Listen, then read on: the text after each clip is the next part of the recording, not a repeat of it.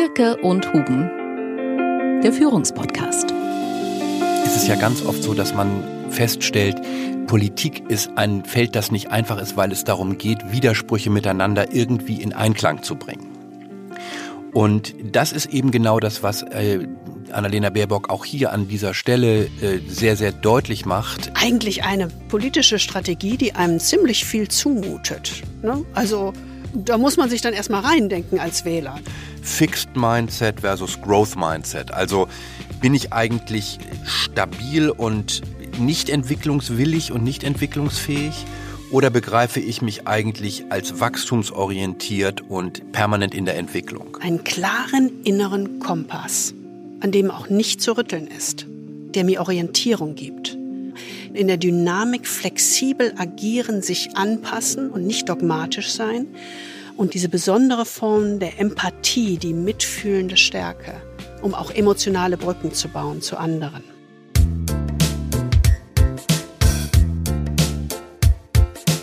Der Führungspodcast mit Anke Huben und Kai Dierke. Wir freuen uns sehr, dass Sie wieder dabei sind, wenn es darum geht, Führung mit etwas anderen Augen zu sehen. Ja, und wir hoffen, dass Sie in den letzten zwei Wochen mal etwas durchatmen konnten. Wir haben ja sozusagen den Rhythmus etwas umgestellt. Bei uns ging das eigentlich ganz gut bis vor so ein paar Tagen und da war wieder alles irgendwie voll mit Terminen und ha, wir haben, glaube ich, schon über den Selbstüberschätzungsfehler gesprochen, ne? sich zu viel vornehmen. Genau, kenne ich. Also ja, das ist also wirklich definitiv bei uns im Moment der Fall. Aber das soll uns überhaupt nicht davon abhalten, unser schönstes Hobby weiter zu pflegen, nämlich unseren Führungspodcast. Und wir hatten es schon im Podcast ein neuer Tag angekündigt. Da durften wir ein kurzes Interview führen. Diesmal wollen wir uns mit Annalena Baerbock beschäftigen. Das haben Sie sicherlich auch gesehen in der letzten, in der aktuellen INSA-Umfrage sind erstmals drei Bundesminister der Grünen Deutschlands beliebteste Politiker. Und die Annalena Baerbock folgt direkt auf Robert Habeck auf dem zweiten Platz. Mit Robert Habeck haben wir uns ja schon ziemlich intensiv beschäftigt. Nun also Annalena Baerbock. Und es gibt natürlich noch einen aktuellen Anlass. Sie ist ja immerhin die erste Bundesministerin, die jetzt wirklich mal äh, in die Ukraine gefahren ist, um sich vor Ort ein Bild der Lage zu machen. Das heißt ja auch, da hat sie eine bestimmte exponierte Stellung jetzt eingenommen. Das, was ich hier gerade gehört habe von denjenigen, die den Menschen zumindest die letzte Würde geben konnten, nämlich sie zu beerdigen, das zu transportieren, was ihr größter Wunsch ist, der Welt deutlich zu machen, was für Verbrechen passiert sind, wie groß der Schmerz ist. Und diesen Schmerz kann niemand nehmen, den Schmerz von Vätern, von Müttern, von Tanten, von Onkeln, von Freunden, von Nachbarn, von Arbeitskollegen. Aber wir können für Gerechtigkeit sorgen.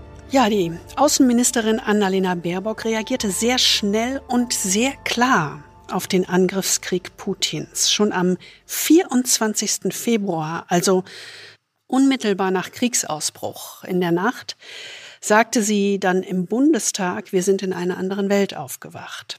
Wofür steht sie in ihrem Handeln? Was steht hinter ihrer Haltung? Genau damit wollen wir uns heute beschäftigen. Das ist ja die Frage, die wir uns immer stellen, wenn wir äh, Politiker oder Wirtschaftsführer anschauen. Also so ein bisschen zu verstehen, was ist eigentlich das, was unter der Oberfläche ist und was ist so ein bisschen das Allgemeine im Besonderen. Und das ist bei Annalena Baerbock gar nicht so einfach auf den ersten Blick. Mhm. Wir haben echt lang überlegt. Ne? Wir haben wirklich lang überlegt. Bei Scholz ist es relativ offensichtlich gewesen, bei Habeck ist es relativ offensichtlich gewesen, bei Putin ist es sowieso offensichtlich gewesen. Bei Johnson, Boris Johnson auch. Mhm. Aber Annalena Baerbock ist so ein bisschen eine Nuss gewesen, die wir versucht haben zu knacken und es war nicht so ein ganz einfaches Knacken. Denn wenn man sie im Augenblick anschaut, kann man ja sagen, sie strahlt fast so etwas Perfektes aus oder ich, ich, will gar nicht sagen perfektionistisch, aber sie füllt ihre Rolle sehr perfekt aus und macht im Augenblick praktisch alles richtig. Äh, das ist ja auch der Grund dafür, dass sie im Augenblick so populär ist. Aber dieses Perfekte macht den Blick auf die Person eben nicht so einfach, wie man es sich gerne vorstellen würde. Bei den anderen beiden Regierungsmitgliedern, die wir uns angeschaut haben, bei Habeck und bei Scholz, habe ich ihm schon gesagt, da war das alles ein bisschen einfacher. Bei Habeck konnte man drauf gucken und sagen, hm, auf einen Begriff gebracht ist er der zerrissene Macher. Ganz klares Profil, ganz klares Bild. Bei Scholz ebenso. Bei Scholz kann man sagen, das ist so der kühle, abwägende. Auch ein ganz klares Profil, ein ganz klares Bild. Aber bei Annalena Baerbock, wie gesagt, das fiel uns nicht so leicht und wir haben es jetzt einfach mal versucht mit dem Begriff die empathische Entschlossene. Und das kommt im Augenblick alles ja sehr perfekt rüber, habe ich eben schon gesagt. Aber man muss ja schon anerkennen, dieser Weg ins Amt bei ihr war ja eine echte Achterbahnfahrt und wir alle haben das wahrscheinlich auch ja fast emotional teilnahmsvoll mit äh, erleben können im letzten Jahr. Erst hochgeschrieben zur Fastkanzlerin, also mehr oder weniger schon im Kanzleramt gesehen, nach den super guten Umfragen äh, für sie vor der Wahl. Dann dieser tiefe Fall und auch das runtergeschrieben werden, auch durch die Medien, äh, mit der ganzen Lebenslauf-Affäre, wenn man so will, äh, das ganze Thema ihr Buch und Plagiatsvorwürfe und all das. Also es war ja wirklich ein vom Himmel hoch jauchzen zu Tode betrübt. Und sie hat sehr viel harte Kritik einstecken müssen. Äh, auch offensichtlich sehr viel Häme, wenn man mal ein bisschen dahinter schaut. Und jetzt auf einmal ist es wie eine Wiedergeburt, wie so ein Phönix aus der Asche. Sie ist im Amt, bekommt extrem viel Zuspruch. Und interessanterweise eben nicht nur von der Bevölkerung, ähm, sondern die bekommt auch viel Zuspruch von den Medien, auch Medien, die äh, nicht unbedingt jetzt grünnah sind, sondern eher konservative Medien und selbst von der Opposition. Also sie trifft offensichtlich einen Ton als Außenministerin, der eine sehr breite Unterstützung findet. Also insofern sehr klar, das müssen wir uns genauer anschauen. Und deshalb lautet unsere Frage heute, was macht Annalena Baerbock aus? Was prägt Ihr Führungshandeln in besonderer Weise? Ja, und wie immer natürlich, was können wir und Sie von ihr für Führung nicht nur in Politik, sondern auch in Wirtschaft lernen? Was ist das?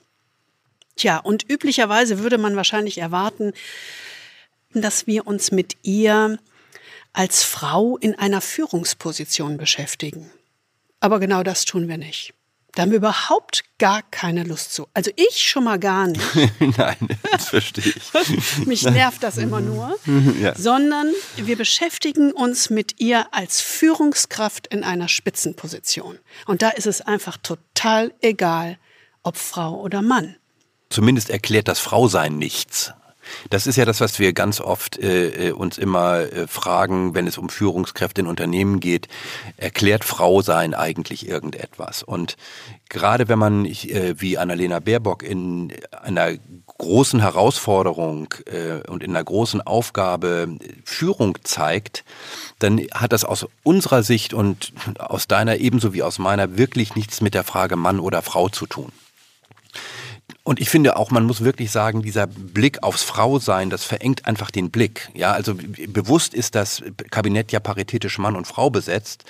Und wir haben ja auch bei Habeck und Scholz nicht auf ihr Mannsein abgestellt.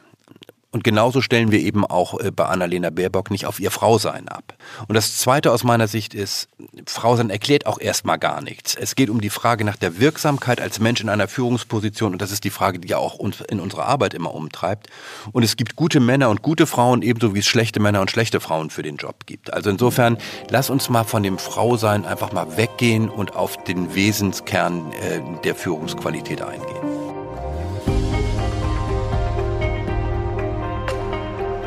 Und wir wollen uns dem mal auf vier Ebenen annähern.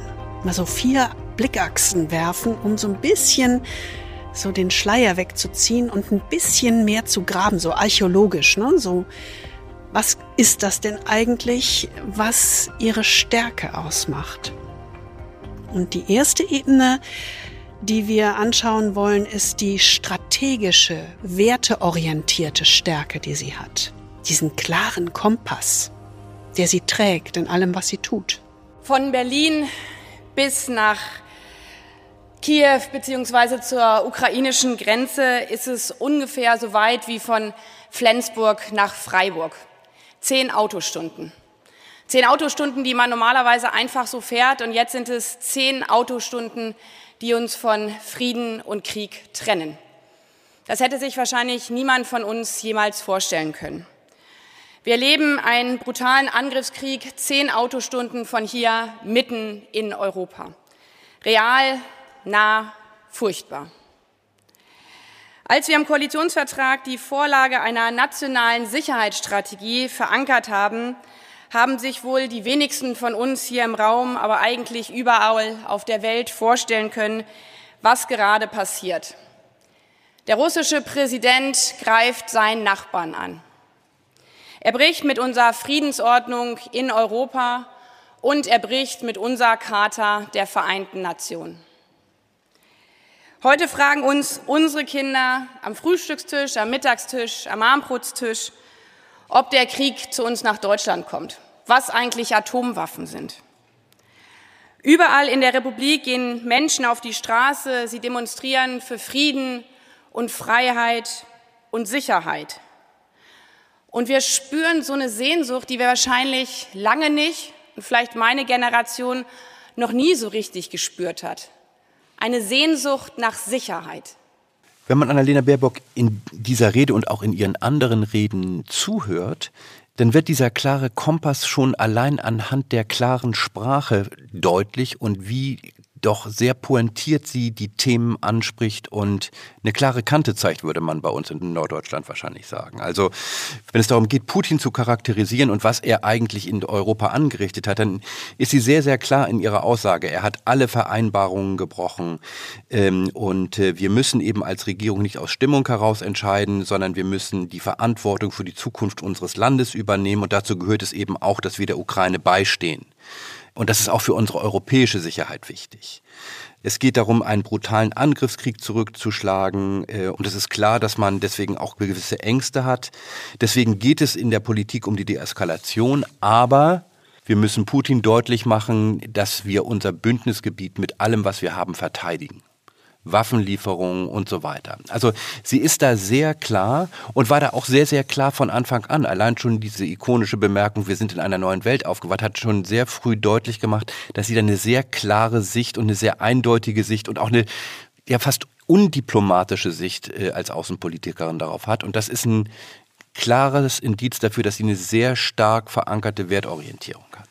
Ja, und dieser sehr, sehr klare Blick, ähm, fast rationale Blick, würde ich sagen, erinnert uns eigentlich ziemlich stark an unsere Vergangenheit. Ich glaube, wir haben das schon mal in einem Podcast geteilt, dass wir, obwohl wir Coaches in der Wirtschaft sind, dass wir aus der ja, Konfliktursachenforschung, Kriegsursachenforschung kommen, damals mit Fokus auf den Nahen Osten, also internationale Beziehungen studiert haben und Völkerrecht. So nach dem Motto. Muss man heute erklären. Auch, genau, wir kommen auch aus dem Völkerrecht. Ja, genau. Was sie sagt, klingt in unseren Ohren sehr klar. Da, wir haben eine sehr ähnliche Denke. Und das ist sicherlich auch durch dieses, äh, durch den Blick auf das Völkerrecht sehr, sehr stark geprägt. Und dass sie, wie sie so schön sagte, vom Völkerrecht herkommt, hat ihr ja viel Häme eingetragen. Das war ja wirklich, ich habe das nochmal angeguckt, ähm, dieses Video. In manchen Dingen sind wir einfach sehr anders. Und dann gibt es natürlich Themen, ja, vom Hause her. Kommt eher Hühner, Schweine, äh, weiß nicht, was hast du, Kühe melken.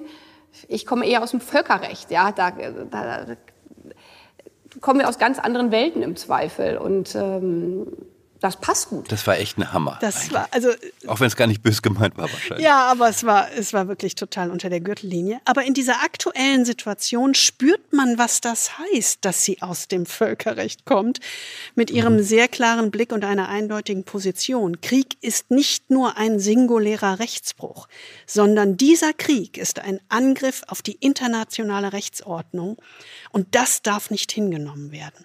Das, was die Staaten sich jahrzehntelang erarbeitet haben, das steht jetzt alles zur Disposition. Und das zu akzeptieren, das ist ja Ihr Punkt, wäre ein Schritt in die rote Welt von Thomas Hobbes, die wir das letzte Mal in dem Podcast Putins Welt skizziert haben, der Krieg aller gegen alle. Denn das hat Folgen und diesen breiten Blick, strategischen Blick, den sie hat, den hat eben nicht jeder in dieser Diskussion. Die gucken immer nur auf diese Situation in der Ukraine, die schlimm genug ist, aber die fundamentalen Folgen gleichzeitig im Blick zu haben, wenn jetzt nicht klar reagiert wird, das ist das, was Ihren strategischen Blick ausmacht. Und damit ist sie ja eigentlich eine gute Vertreterin dieser Denkschule des Realismus. Das würde man nicht unbedingt mit der DNA der Grünen irgendwie verbinden. Äh, aber diese sehr realistische Sicht auf internationale Politik, in der man sagt, Staaten sind im äußersten Fall bereit, ihre Interessen durch Krieg durchzusetzen und nur das Völkerrecht kann das einhegen. Ne, und darum muss eben diese internationale äh, Rechtsordnung durch die Staaten verteidigt werden, um für die Zukunft Aggressoren im Zaum zu halten. Auch wenn das Risiken birgt. Und das ist eben eine sehr realistische, sehr klassische Außenpolitik-Sicht, die schon von Henry Kissinger vertreten wurde zum Beispiel, die eben sehr, sehr klar sagt, wir müssen diese Rechtsordnung im internationalen Raum schützen, wenn wir es nicht tun, tut es keiner und nicht handeln birgt einfach das Risiko des Zerfalls dieser Ordnung. Mhm, also Russland darf mit seinen Zielen und vor allen Dingen auf diese Art und Weise schon mal gar nicht durchkommen, sondern es muss sozusagen in den Zustand vor diesem Krieg zurückgesetzt werden. Und das ist eben genau nicht das, was man Annalena Baerbock äh, von mancher Seite unterstellt, so eine Art Wertefundamentalismus nach dem Motto, äh, ich will jetzt unbedingt durchsetzen, dass Putin nicht gewinnt äh, und ich will mich für irgendwelche abstrakten Werte einsetzen. Das ist überhaupt nicht der Punkt. Äh, das ist eben keine gesinnungsethische Position, sondern das ist eine ganz klare Position, die sagt, wir müssen als Staaten die Verantwortung dafür übernehmen, dass diese Rechtsordnung erhalten bleibt. Und damit ist es eben eine viel eher verantwortungsethische Position, die nämlich sagt, wir müssen diese Verantwortung annehmen und auch die Konsequenzen, die sich daraus ergeben, annehmen. Also diese verantwortungsethische Haltung ist im Grunde so das erste Element dieser strategischen, werteorientierten Stärke von Annalena Baerbock, die sich in diesem Koordinatensystem der internationalen Politik bewegt. Ganz klar. Das Zweite ist, und das ist schon damit ein bisschen verbunden, weil da hört sich das ja auch schon nach Langfristigkeit und nicht nur hier fokussiert auf diesen konkreten Konflikt an. Da geht es um die langfristige Sicht statt eine kurzfristige Sicht auf die Situation. Und das ist, erinnert einen irgendwie so ein bisschen an, da haben wir darüber nachgedacht, ne, dieses unendliche Spiele, das ist ein schwieriger Begriff in diesem Kontext, aber lassen Sie sich mal darauf ein, das unendliche Spiel versus das endliche Spiel. Und das ist eigentlich auf die Wirtschaft bezogen, aber das kann man in diesem Kontext eigentlich ziemlich gut mit aufnehmen. Und dieses unendliche Spiel ist ein Spiel ohne Sieger. Das ist, geht eigentlich zurück auf den Spieltheoretiker James Cars. Ja, in diesem Verständnis kann man das menschliche Handeln im Grunde als zwei Arten von Spielen begreifen. Sie unterscheiden sich in der Art und Weise, wie dieses Spiel gespielt wird und was es an Konsequenzen für die Mitspieler bedeutet, in Anführungsstrichen. Also, wenn man es mal versucht, an einem einfachen Beispiel zu machen, Sport ist ein klassisches Beispiel für ein endliches Spiel. Bei allen Spielen und allen Wettbewerben geht es darum, dass der eindeutige Sieger vom Feld geht. Es gibt einen eindeutigen Sieger und alle Spieler versuchen, diesen Sieg zu erzielen. Alle Spieler sind bekannt und es gibt einen klar definierten Beginn und ein Ende. Das macht ein Spiel aus.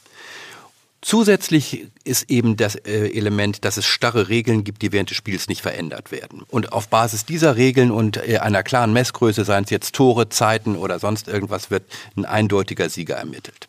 Deswegen magst du keinen Sport, glaube ich. Ja, ich hasse irgendwie so ein bisschen diese klare Wettbewerbslogik, weißt du? Das ja, ist mir alles genau. irgendwie ein bisschen zu, zu eng. Ja. Das gebe ich zu. Ist nicht, du musst dich nicht, einordnen, wie schrecklich. Ja, ist nicht meine Welt. Regeln sind nicht so meine Welt, muss ja, ich ehrlich genau.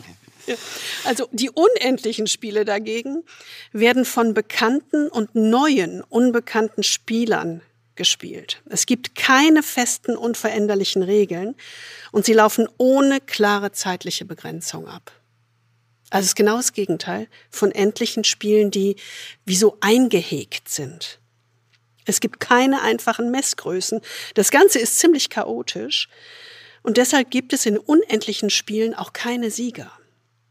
Das wichtigste Ziel in diesem unendlichen Spiel ist möglichst lange im Spiel zu bleiben. Und deshalb sind Wirtschaft, Politik und auch Krieg genau solche unendlichen Spiele. Ganz genau. Und deswegen ist es eben auch immer so schwierig, wenn man zum Beispiel, wie es uns manchmal passiert, dass wir gefragt werden, was kann man vom Sport für Management lernen? Ja. Ne? Also ja, äh, man genau. ja, gar nichts. Ja. Weil, äh, ja, weil Management und Sport haben eben miteinander nichts zu tun, außer dass Manager gerne sich fühlen möchten wie Spitzensportler. Aber das ist eben halt ein großer Trugschluss. Du kannst nämlich nur in unendlichen Spielen bestehen, wenn du ein flexibler, adaptiver Spieler bist, der sich ständig auf die neuen Bedingungen einstellt und optimal reagiert. Der unendliche Spieler ist sozusagen in seiner Kernhaltung auf Unvorhergesehenes und auf Komplexität vorbereitet. Und das macht dieses unendliche Spiel aus. Und du bist immer wieder in der Anpassung und in der Dynamik. Und nicht einmal ist es so beschlossen und dann setze ich das einfach um und das sind die starren Regeln, sondern du musst dich mit dieser Dynamik des unendlichen Spiels anpassen. Und damit wird jetzt vielleicht so ein bisschen deutlich, weswegen wir das hier anführen, weil das passiert ja gerade. Das ist ja auch die Perspektive, die Annalena Baerbock in dieser ganzen Kriegs- und Friedensdiskussion einnimmt. Es gibt ja ein paar Leute in Deutschland, diese Prominenten unter anderem, die diesen Brief unterschrieben haben, äh, von äh, Alice Schwarzer in der Emma, die glauben ja, es geht um ein endliches Spiel. Man kann jetzt irgendwie sagen, so, der Krieg ist jetzt zu Ende und wir einigen uns irgendwie und damit ist ein klarer neuer Gleichgewichtszustand irgendwie erreicht. Das ist aber eben genau nicht der Fall und das ist genau die Perspektive, die auch Annalena Baerbock hier äh, zum Ausdruck bringt. Die sagt, es innerlich ist es ihre Überzeugung, es ist eben nicht ein einmaliges Spiel, das wir jetzt zu Ende bringen müssen. Mhm, genau. äh, und äh, stimme im schlimmsten Fall mit einem Kompromiss äh, zu, äh, mit Putin zu Lasten der Ukraine. Also es geht nicht um diesen einen Krieg, der jetzt irgendwie möglichst schnell zu Ende gebracht werden muss und dann geht es weiter in der Normalität, sondern Baerbock erkennt ja ganz klar, es ist eben nicht nur ein Überfall auf die Ukraine, sondern ein Angriff auf die internationale Rechtsordnung. Und wir müssen uns auf Dauer darauf einstellen, dass wir eine solche Aggression immer wieder zurückweisen müssen. Und das ist eben genau diese Sicht auf ein unendliches Spiel, in der es darum geht, eben solche Aggressoren auf Dauer im Zaum zu halten. Das ist eine ganz andere Perspektive und eine sehr viel, ja, ich möchte sagen, realistischere Perspektive als diejenige, die jetzt sagt, komm, lass uns versuchen, diesen Krieg jetzt einmalig abzuschließen und damit ist die Sache durch. Mhm, aber deswegen ist sie auch so klar in dieser Definition der roten Linie. Da ist sie seit dem 24. Februar nicht von abgewichen und hat diese ja, klare Entschlossenheit. Ne? Das ist im Grunde ihre erste große Stärke, diese strategische, werteorientierte Stärke, die sich in der Verantwortungsethik und in dieser langfristigen, grundsätzlichen Sicht auf internationale Politik zeigt. Es gibt aber eine zweite. Wir haben ja gesagt, wir machen schauen uns vier Ebenen an. Und die zweite große Stärke ist ihre politische, pragmatische Stärke. Das haben wir eben schon so ein bisschen gehört, dieses auf Dynamiken reagieren. Aber das geht eigentlich noch tiefer. Das geht tiefer, weil man, wenn man von politisch-pragmatischer Stärke spricht, ist es ja ganz oft so, dass man feststellt, Politik ist ein Feld, das nicht einfach ist, weil es darum geht, Widersprüche miteinander irgendwie in Einklang zu bringen. Und das ist eben genau das, was äh, Annalena Baerbock auch hier an dieser Stelle äh, sehr, sehr deutlich macht. Äh, und wir können einfach mal an zwei Beispielen das mal erklären. Also das Beispiel eins ist das Beispiel ein Nein zu Waffenlieferungen im Allgemeinen und ein Ja zu schweren Waffen für die Ukraine. Was in der Presse immer so furchtbar trivialisiert wird. Ja, was so, was, was ganz oft trivialisiert wird und wo man sagt, was ist denn jetzt Ihre Meinung? Also äh, end oder weder, ja? Äh, so, ist es jetzt sowohl oder als auch? Und da ist es eben eine Stärke anzuerkennen, dass es darum geht, diesen beiden Widersprüche miteinander in Einklang zu bringen. Und sie ist da ja ganz klar. Sie sagt, für, für Kriege gibt es keine Blaupausen. Ähm, und wenn die Realität sich verändert, dann muss Politik in der Lage sein, auch ihr Koordinatensystem zu verändern. Alles andere wäre Dogmatismus. Sehr gern wird den Grünen ja Dogmatismus oder ein Hang zum Dogmatismus vorgeworfen. Aber hier ist eben genau das nicht der Fall. Also sie sagt ja auch ganz klar, man muss differenzieren zwischen einer grundsätzlichen Linie, und das ist die Linie, keine Waffenlieferungen in Krisengebiete zu liefern, aber eben gleichzeitig anzuerkennen, dass es hier einen brutalen Angriffskrieg gibt und in diesem Angriffskrieg hat die Ukraine das volle Recht auf Unterstützung ihrer Selbstverteidigung. Und das ist natürlich etwas, was widersprüchlich erscheint und was einen auch innerlich zerreißen kann und was auch Annalena Baerbock ja oft wahrscheinlich innerlich zerreißt. Sie sagt ja selber, dass sie damit hadert. Aber es ist eben genau diese Fähigkeit im Grunde zu sagen, wenn wir Frieden als weites Kernziel erhalten wollen, dann müssen wir eben bereit sein, Waffen zu liefern, um da den Schritt in diese richtige Richtung zu machen. Ist also die Fähigkeit und der politische Wille, Widersprüche auszuhalten, die Welt eben nicht einfacher zu zeichnen, als sie ist, sondern mit dieser gesamten Komplexität umzugehen. Also Nein zu Waffenlieferungen im Allgemeinen, aber Ja zu einer klaren Unterstützung der Ukraine. Frieden ist sozusagen nicht als Wunsch gedacht, sondern als Ergebnis eines politischen Prozesses, der auch die Androhung und die Anwendung von Gewalt als Ultima Ratio gegen den Aggressor einschließt, der in einer Welt Krieg aller gegen alle lebt. Absolut. Und das ist ja im Grunde fast so wie eine, wie eine Verkörperung der Charta der Vereinten Nationen. Ne? Also natürlich wollen wir alle Frieden, aber wir müssen bereit sein, diesen Frieden zur Not eben im Falle des Überfalls mit Waffen zu verteidigen. Ja, das war das erste Beispiel, dieses Nein zu Waffenlieferungen und Ja zu schweren Waffen für die Ukraine. Aber es gibt noch dieses gute zweite Beispiel, die feministische Außenpolitik und die realistische Außenpolitik. Auch wieder ein Widerspruch, der ja auf den, wenn man nach einfachen platten Antworten sucht, ähm, nicht so einfach zu halten ist die, dieser Begriff feministische Außenpolitik ist natürlich schon, ich hasse Aber, ihn. schon ein Aberwitz. Wer, ja, wer also, hat das denn erfunden? Sag ja, mal? Das ist, äh, es gibt irgendwo in den USA, gibt es glaube ich einen, einen, den ersten Lehrstuhl for Feminist Foreign Policy. Ähm, und das ist wahrscheinlich wieder so ein bisschen so ein Modebegriff. Und ich, also feministische Außenpolitik hat einfach ein Riesenproblem, dass sie so ja. heißt. Ja? ja. Äh, genau. Und das klingt irgendwie soft und irgendwie idealistisch und nach Motherhood und Apple Pie äh, und ist irgendwie wahrscheinlich auf den ersten Blick auf keinen Fall irgendwie vereinbar mit realistischer Außenpolitik oder einem realistischen Bild auf Außenpolitik. Aber das eben im Kern ist das ein totaler Trugschluss. Dem ist ja genauso auch Friedrich Merz aufgesessen. Im Bundestag, das war ja unglaublich. Nein, er hat da wirklich so richtig schön den Macho irgendwie raushängen lassen und das war wirklich, äh, das war wirklich auch nicht in Ordnung. Aber wie gesagt, der Begriff ist einfach, lädt einfach dazu ein. Ja. Aber man muss wirklich sagen, Baerbock hat recht und sie hat ihm da ja in der Bundestagssitzung dann äh, sehr, sehr schön widersprochen. Sie sagte ja, feministische Außenpolitik ist kein Gedöns. Und das finde ich einfach sehr, sehr schön, weil das war ja nochmal so ein Seitenhieb auf den Macho Gerd Schröder, der irgendwann, ich glaube, es war irgendwie noch vor der Jahrtausendwende, in seinem Kabinett irgendwie das Ministerium Familie, Senioren, Frauen und Jugend oder wie es damals hieß, als Ministerium für Familie und Gedöns irgendwie benannt hatte. Oh, und, und, man kann und, nur noch drüber lachen. Ja, man kann, also insofern ist Gedöns natürlich ein Begriff mit Karriere äh, und den kann man sehr schön nutzen, um nochmal so einen Seitenhieb zu machen machen. Aber eigentlich müsste man sagen, so feministische Außenpolitik ist eigentlich im Kern etwas, was man als inklusive Außenpolitik bezeichnen könnte. Ja, das ist ein viel besserer Begriff. Ne, vielleicht sollte, den, sollte, man mal den, über den Begriff nachdenken. Also einschließende Außenpolitik. Feministisch finde ich einfach furchtbar an der Stelle. Ja. Denn es geht ja nicht vor allem darum, Frauen gestärkt, verstärkt in den diplomatischen Dienst oder in internationale Organisationen zu bringen, so nach dem Motto Frauenquote international. Ja, das ist ja eigentlich hier gar nicht mit gemeint. Ähm, Im Kern heißt diese Form der inklusiven Außenpolitik, den Begriff nehmen wir jetzt nicht mehr in den Mund. Dieses nee, wir prägen Effort, einfach, ne? wir prägen wir einfach den neuen Also wir, wir, meinen jetzt inklusive Außenpolitik, hört genau. sich viel besser an. Mhm. Und im Kern heißt das, dass Frieden und Wohlstand nur dann gewährleistet werden können, wenn es eine breite Teilhabe aller gesellschaftlichen Gruppen gibt, um Konflikt und Ungleichheit zu verringern. Also Zivilgesellschaft, alle gesellschaftlichen Gruppen und damit auch eine volle Repräsentation von Frauen.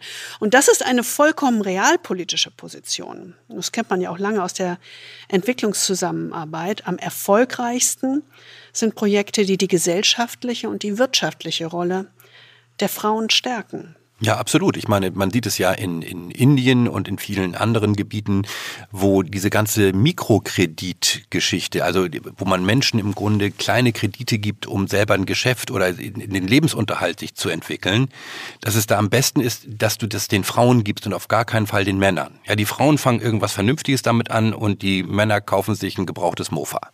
Mhm. Ne? Und ja, das ist tatsächlich so. Ja, das stimmt, das stimmt. Aber nicht daraus, um daraus ein Business zu machen, sondern um dich die Gegend zu gurken. Mhm. Also, das, wir an zwei Beispielen. Einmal das Nein zu Waffenlieferungen und schwere Waffen und das Beispiel feministische inklusive, sorry, inklusive Außenpolitik und realistische Außenpolitik. Eben keine einfachen Antworten, die Annalena Baerbock gibt, sondern sie mutet uns so ein bisschen was zu. Sie mutet uns zu, diese Widersprüche auszuhalten. Und genau das, und das haben wir damals in dem Podcast Ein neuer Tag ja kurz angedeutet, ist dieser Diskursansatz der Grünen, der genau sich darum dreht, Widersprüche auszuhalten.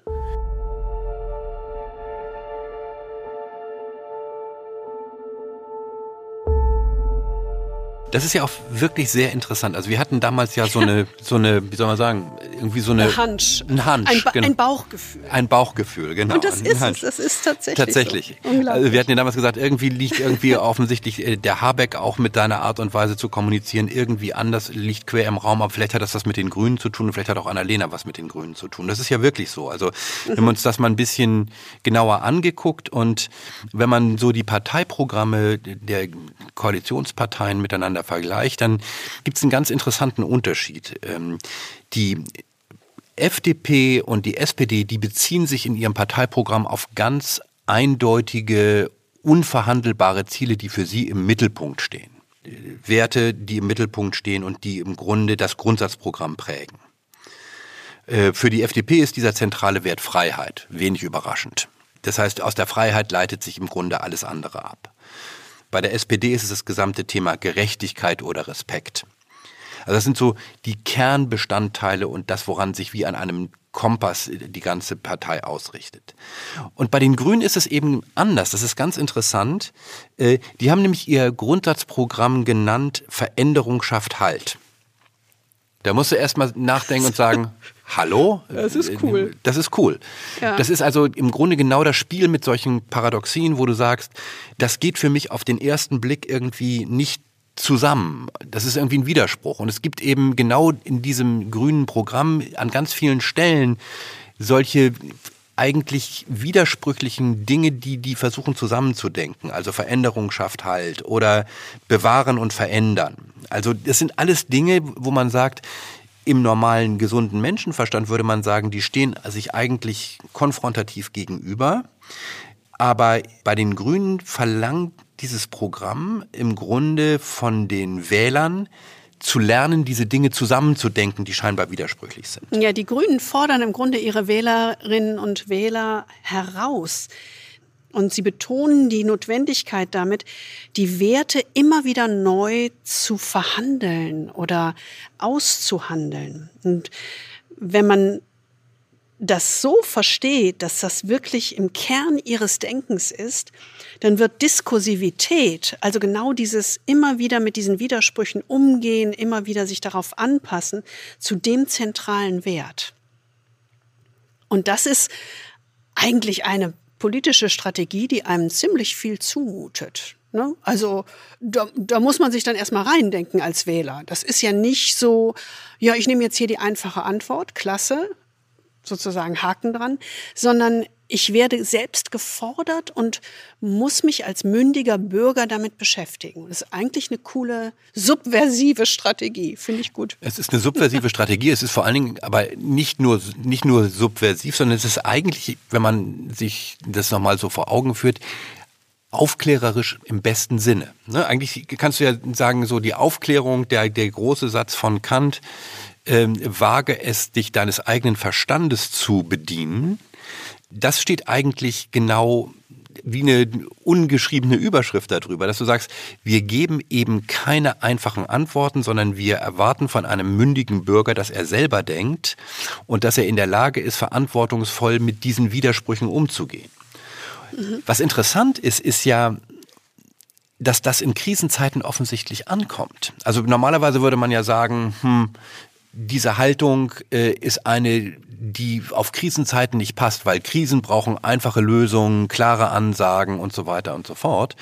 Aber Das ist eben nicht der Fall. Also hier sehen wir, dass auch in der Krise diese durchaus widersprüchliche Perspektive auf die Welt angenommen wird, weil die Leute sich offensichtlich äh, davon mitgenommen fühlen und das irgendwie ihre Vorstellungswelt mit, äh, mit abbildet. Ja, ich glaube, das hat aber auch mit, mit dieser tiefen Krise zu tun. Also wenn das, es gibt ja Krise und es gibt Krise. Ne? So, und wir befinden uns in einer Krise. Also das ist ja so. Ähm, dieser Begriff wird so inflationär genutzt, aber ich glaube, jeder spürt, dass einfache Antworten hier einfach nicht angemessen sind. Und insofern kommt diese, diese äh, selbstreflexive Haltung, diese diskursive Haltung, die der Robert Habeck ja ganz äh, extrem vorlebt, einfach gut an. Also beim Habeck sieht man das ja bereits beim Sprechen, dass er immer mit sich ringt und auf der Suche nach einer richtigen Position ist und gleichzeitig auch äh, Gegenargumente aufnimmt. Dass er sozusagen während des Sprechens denkt. Ne? Ja, genau, oder sich selbst auch beobachtet. Er ist ja nie apodiktisch. Also er ist immer offen, auch wieder noch ein zusätzliches Argument reinzunehmen. Und das habe ich mal irgendwo gelesen, dass er in seinem letzten Buch diese Haltung als selbstkritisches Kämpfen bezeichnet hat. Ja, Kämpfen mit sich selbst. Und das ist ja nun wirklich, also das spürt man täglich bei ihm. Das heißt, dieses, diesen Diskursansatz der Grünen, den lebt er ganz klar vor. Das ist, äh, er kommentiert ja sozusagen das eigene Tun und das eigene Sprechen und macht das sehr demonstrativ. Das ist bei der Annalena Baerbock einerseits ähnlich, aber auch irgendwie wieder anders, finde ich. Annalena Baerbock, die zelebriert das nicht so. Ne? Ja, also, das stimmt. Äh, sondern es ist, ich meine, die, die, sind insofern ähnlich, dass man sagt, ähm, es ist eigentlich ein Abschied von dieser Merkel-Perspektive, die gesagt hat, der Wähler ist scheu und flüchtig und deswegen wollen wir Wählerinnen und Wählern keine unangenehmen Wahrheiten zumuten. Und das hat sich natürlich fundamental geändert, denn in diesen Wochen zeigt sich ja gerade, dass das Ansprechen von sehr konkreten Risiken gar nicht schlecht aufgenommen wird, im Gegenteil. Aber man muss trotzdem sagen, was diese beiden auf der einen Seite verbindet, ist eben dieses durchaus Zumuten von Widersprüchen, aber Baerbock ist da schon noch ein bisschen anders unterwegs. Also ich fand schon im Wahlkampf konnte man irgendwie sehen, dass sie eine sehr viel größere Entschlossenheit als Robert Habeck ausstrahlte und irgendwie sehr viel stärker so ähm, als Macherin sich positionierte. Ja, nicht so selbstreflektiv und selbstkritisch, sondern eher so hands-on. Ja, eher so fast als Machtpolitikerin. Also nicht, und das ist sie ja nun auch nicht, nicht als ein Philosoph, der in die Politik geraten ist. Ne? Mhm, das, mhm, das genau. können dann auch beide sehr gut verkörpern mit ihren Historien. Passt schon ganz gut. Mm. Ja, aber sie hat ja, anders als der Habeck, ähm, kann sie ja auch oder muss sie auch in dieser Kriegssituation, wo sie an vorderster Front äh, steht, kann sie sich ein solch entschlossenes und teilweise auch undiplomatisches Auftreten erlauben. Das kommt ihr schon entgegen, das stimmt. Und ähm, sie ist da ja sehr schnell in kürzester Zeit äh, wirklich an vielen kleinen, schwierigen Erfahrungen gewachsen. Das muss man ja ganz klar sagen. Und vielleicht kommt ihr auch zugute, dass, ja, dass dieses extrem diplomatische Weichspülen, wenn ich das mal so sagen kann, der Vorgänger, insbesondere des letzten Vorgängers, naja, Steinmeier war aber auch ein, ein, großer, ein großer Weichspüler vor dem Herrn. Also insofern ist das mal endlich ein Diplomat, der auch undiplomatisch auftritt und klare Aussagen trifft, sodass man sich daran auch orientieren kann. Also sie gibt ja klare Orientierung. Aber sie gibt eben keine einfachen Antworten und mutet uns allen etwas zu. Und das ist eigentlich ungewöhnlich, denn wir sind ja alle ganz wild auf einfache Antworten. Das siehst du in den Medien ja ständig. Und ich wundere mich immer, wenn einer mal laut aufschreit und aufsteht und sagt, ich habe keine Lust mehr auf einfache Antworten. Das Ding ist hier zu komplex. Also lasst uns ja. bloß damit in Ruhe. Das ist ja so. Wir sind darauf getrimmt. Ne? Wir sind darauf getrimmt. Wir, äh, gerade wenn, wenn wir, wenn es in schwierigen Zeiten äh, hart zur Sache geht, dann wollen wir immer eine klare Ansage haben. So sind wir ja einfach gepolt, auch als Kinder schon was Annalena Baerbock aber sehr gut macht, eben sie schafft genau diesen schmalen Grad zwischen strategischer Werteklarheit, da haben wir am Anfang drüber gesprochen, und dem äh, Ablehnen von einfachen Antworten im täglichen Entscheiden. Ne? Also damit ist sie so ein bisschen genauso wie der Habeck, eigentlich gegen den Mainstream, denn üblicherweise würde man ja, wie ich sagte, man würde erwarten, man strahlt nur Kompetenz dann aus, wenn man schnelle, klare Antworten hat, um den Eindruck zu erwecken, man wäre in voller Kontrolle der Dinge.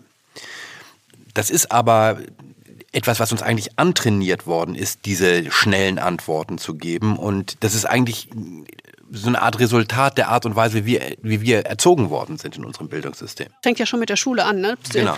Der Gerald Hüther, der Bildungsforscher und Psychologe, hat das mal unsere Form der Erziehung, die wir von klein auf gelernt haben, ja mal als Dressur statt Lernen bezeichnet. Wir lernen nur Antworten, aber nicht richtig zu fragen. Das ist so. Und das zieht sich dann auch weiter in, in, in Ausbildung und in Studiengänge rein. Das ist ja tatsächlich so. Ähm, Ganz extrem, wenn man jetzt auf englischsprachige Studiengänge guckt. Ich weiß noch, wie ich das gehasst habe. Oh, in Harvard. Dass man sich ständig mit, einem, mit einer schnellen Antwort einfach mal positionieren musste. Das habe ich irgendwie nicht hingekriegt. Das ging einfach nicht, weil ich habe dann immer so lange drüber nachgedacht, bis das dann schon wieder, das Schiff war schon wieder vorbei. Ja, genau, genau. Die Europäer saßen immer da und achten noch und die Amerikaner schossen schon mit der schnellen Antwort oder einem bold, einem, einem mutigen Statement raus. Also man wird schon tatsächlich durch die Ausbildung auch sehr stark darauf trainiert. Das ist eben auch gerade, wenn du in, in höheren Ebenen von Politik und Wirtschaft bist, ist das ja genau die ja. Währung von Erfolg. Ne? Also immer, genau. immer zu behaupten zu können, ich habe eine schnelle Antwort parat, weil ich bin so klar in meinem Denken und ich weiß, welche klare Position ich vertreten muss. Mhm.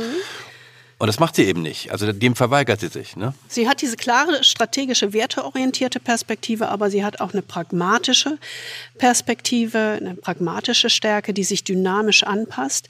Sie zeigt sich also zwar einerseits entschlossen im Grundsatz, aber sie zeigt auch, dass sie hadert und lang ringt um die richtige Antwort, sich selbst in Frage stellt und eben nicht einfache Antworten gibt. Da mutet sie uns was zu und das soll sie auch. Das finde ich total richtig, denn wir müssen als Bürger ja genauso mitgehen und mitlernen und verstehen, was da passiert. Wir müssen eben auch lernen, auch wenn es unbequem ist, Widersprüche auszuhalten.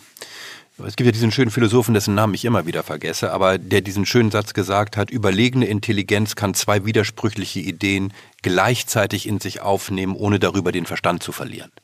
Ja, und das ist, glaube ich, das, und ich glaube, diesen, nicht, diesen Verstand nicht zu verlieren, angesichts der Widersprüchlichkeit der Welt, das ist genau das, worum es geht. Das sind diese zwei Elemente, die uns zuerst ins Auge gefallen sind, dass wir gesagt haben, diese strategische Werteorientierung, wofür wir ihr echt dankbar sind und was wir sehr gut nachvollziehen können von unserer Erziehung her. Und das Zweite ist die politische, pragmatische Stärke, auch dynamisch in einem sehr komplexen, sich ständig verändernden Umfeld zu agieren. Das ist auch eine absolute Stärke von ihr. Und das Dritte, das ist das, was ähm, wir immer wieder sehen in ihren Reden. Und das dürfen wir natürlich auch nicht unter den Tisch fallen lassen, das ist auch wichtig. Das ist die empathische, mitfühlende Stärke also Baerbock wird ja, macht sich ja als Mensch sichtbar, nahbar und zeigt wirklich Empathie und man nimmt ihr das auch ab. Äh, sie bemüht sich ja dann teilweise auch immer wirklich die richtigen Worte zu finden für die Menschen, mit denen sie da unterwegs ist und sich zeigt und äh, mit denen sie ins Gespräch kommt. Ich meine, manchmal ist es schon, hatte das mal so einen Anflug von Attitüde, finde ich. Äh, ja, wenn also sie über Mia und Mischa und genau ja, oder immer, ne, so ein bisschen spricht. Mhm. Ne, also das, das Aber hat es ist nicht mehr so schlimm. Es war zunächst erstmal ja auch ein völlig disruptiver Ansatz. Äh, man könnte sich ja nicht vorstellen, dass jetzt irgendwie ein Merz äh, oder ein Scholz äh, über äh, Thomas oder Michael sprechen. Also dieses, dieses bewusste sich äh, auch in die Solidarität mit Kindern und so weiter zu begeben und mit Müttern und alledem, das ist, war, war mal ungewohnt, aber trotzdem ist es, glaube ich, etwas, was eine echte Stärke ist.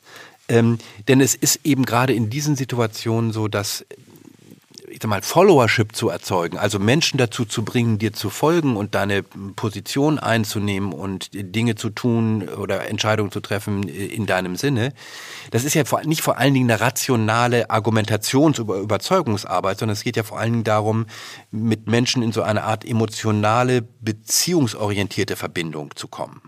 Das ist die starke Basis von, von Leadership. Also es ist nicht äh, der Klügste zu sein, sondern es ist im Wesentlichen das, dass man Menschen auf der emotionalen Ebene miteinander verbindet und damit den Menschen auch das Zutrauen gibt, dass sie mit Unsicherheit und Zumutung umgehen können. Und das ist eben keine rationale Dimension, sondern es ist vor allen Dingen eine emotionale Dimension. Und das macht sie eben im Gegensatz zu unserem Kanzler zum Beispiel oder auch zu einem Oppositionsführer, finde ich sehr, sehr gut. Ja, und man würde jetzt ja sofort wieder denken, ja gut, das können Frauen auch besser. Das stimmt nicht. Totaler Unsinn. Also, also nicht per se, ne? nicht natürlicherweise besser. Ich gucke jetzt wieder auf ähm, Top-Führungskräfte in der Wirtschaft und die Annalena Baerbock ist eine Top-Führungskraft in der Politik. Das kann genauso gut ein Mann und äh, genauso gut kann eine Frau total unempathisch sein. Also wir haben, haben viele alles, Beispiele. Ja, ja. wollte ich gerade sagen. Das, da haben wir viele Beispiele und ähm, das ist überhaupt kein Kriterium. Das, ähm, das können wir nicht bestätigen, wenn du in solche Top-Führungspositionen kommst. Dann kann das genau so und so rum sein.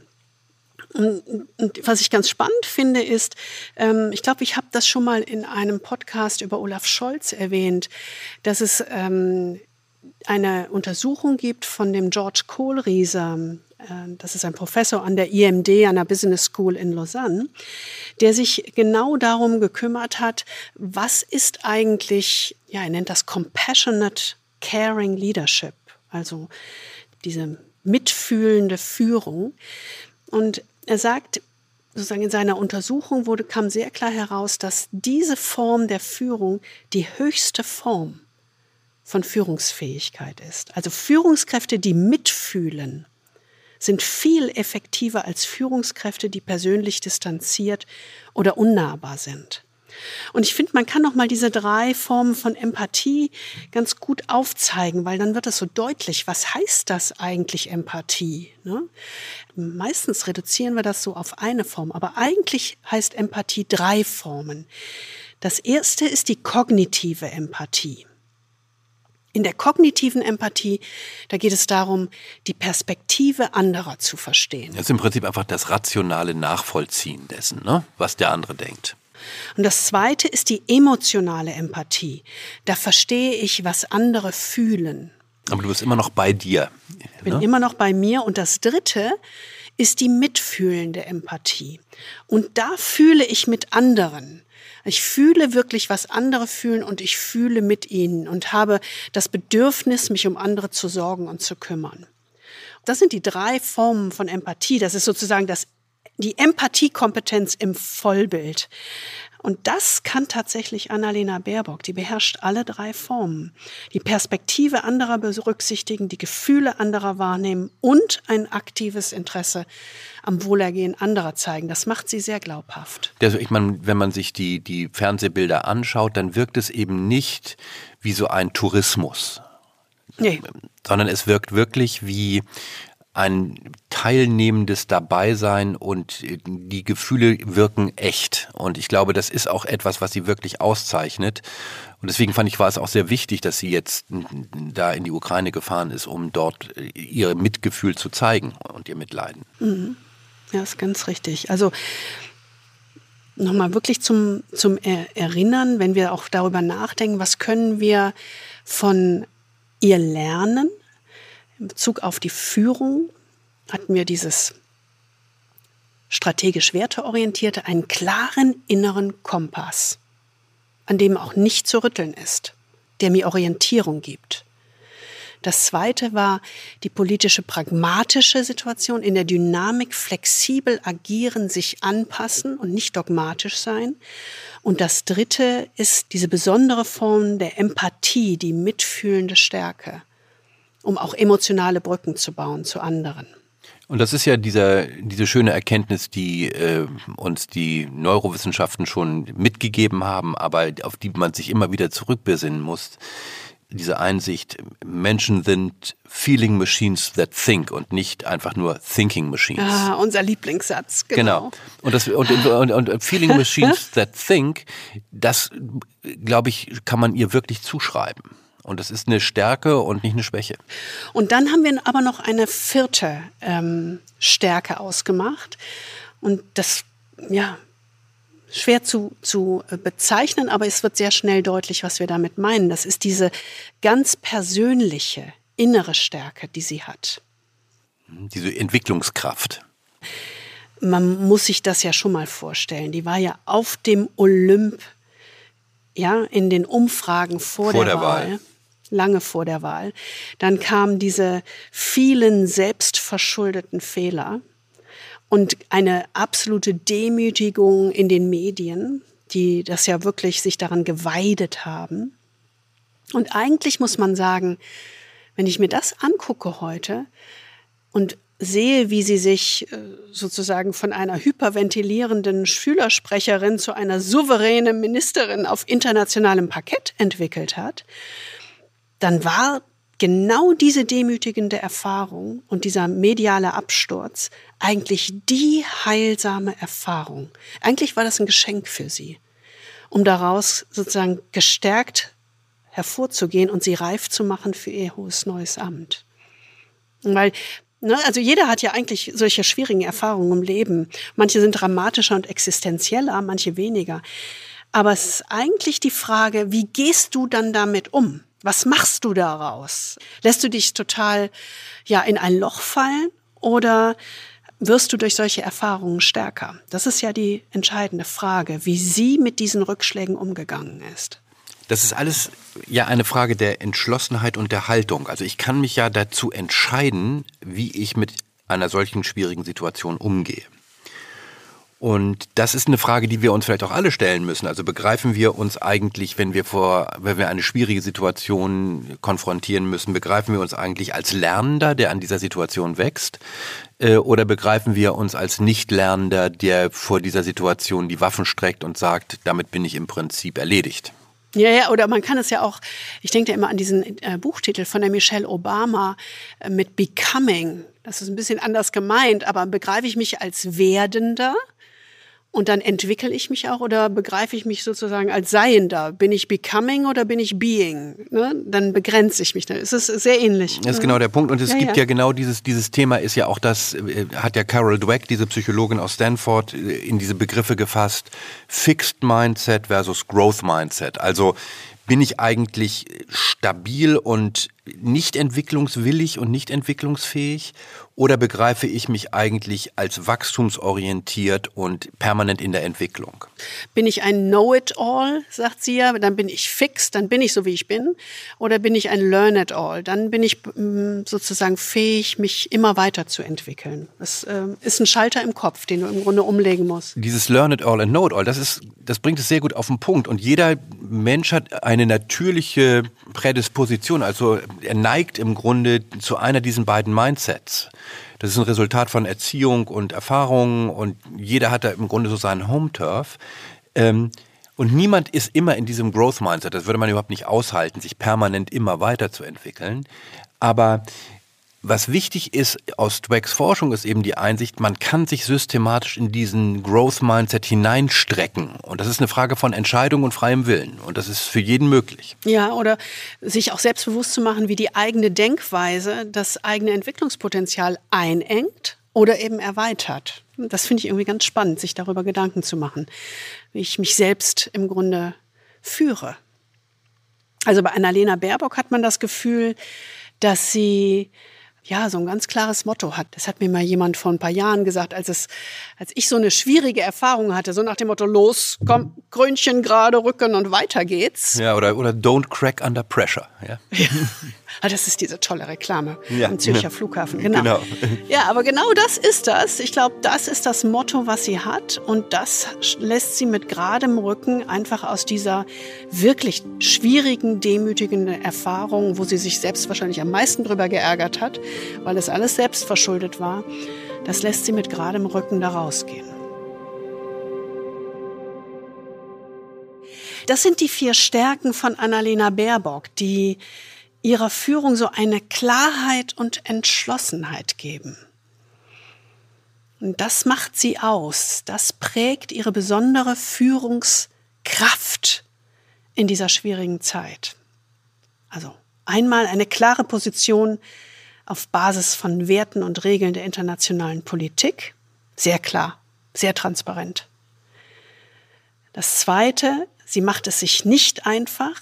Im Gegenteil, sie geht gegen den Trend der schnellen Antworten, mutet uns und sich etwas zu, indem sie immer wieder auch pragmatisch anpassen muss.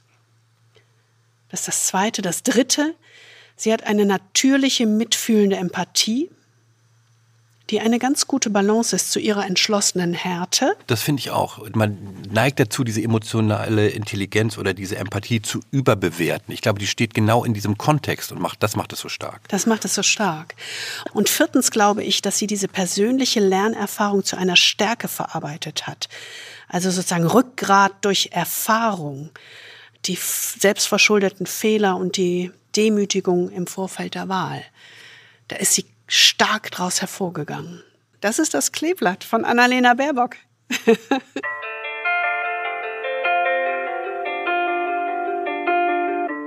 Also wie gesagt, wir haben es uns nicht einfach gemacht äh, und es war äh, angesichts der vermeintlichen Perfektion auch gar nicht so einfach, da so ein bisschen hinter die Fassade zu schauen. Aber ähm, das war unser Podcast zu Annalena Baerbock. Wir hoffen, ähm, auch in diesem Podcast fühlen Sie sich nachdenklich und vielleicht produktiv verunsichert oder Sie haben vielleicht eine etwas andere Perspektive und ein bisschen tiefere Perspektive bekommen, als Sie sie vorher hatten. Jedenfalls freuen wir uns auf Ihr Feedback, Ihre Ideen und Ihre Rückmeldungen. Wie immer freuen wir uns darauf, dass Sie uns mailen und äh, wie immer finden Sie unsere E-Mail-Adresse in den Show Notes und in der Beschreibung dieses Podcasts. Ja, und vielleicht haben Sie auch eine ganz andere Perspektive auf Sie. Also wir sind gespannt. Wir schauen, was kommt. Und wir wünschen Ihnen auch in den kommenden zwei Wochen Freude am Führen und sind am übernächsten Donnerstag wieder bei Ihnen. Wir freuen uns auf Sie.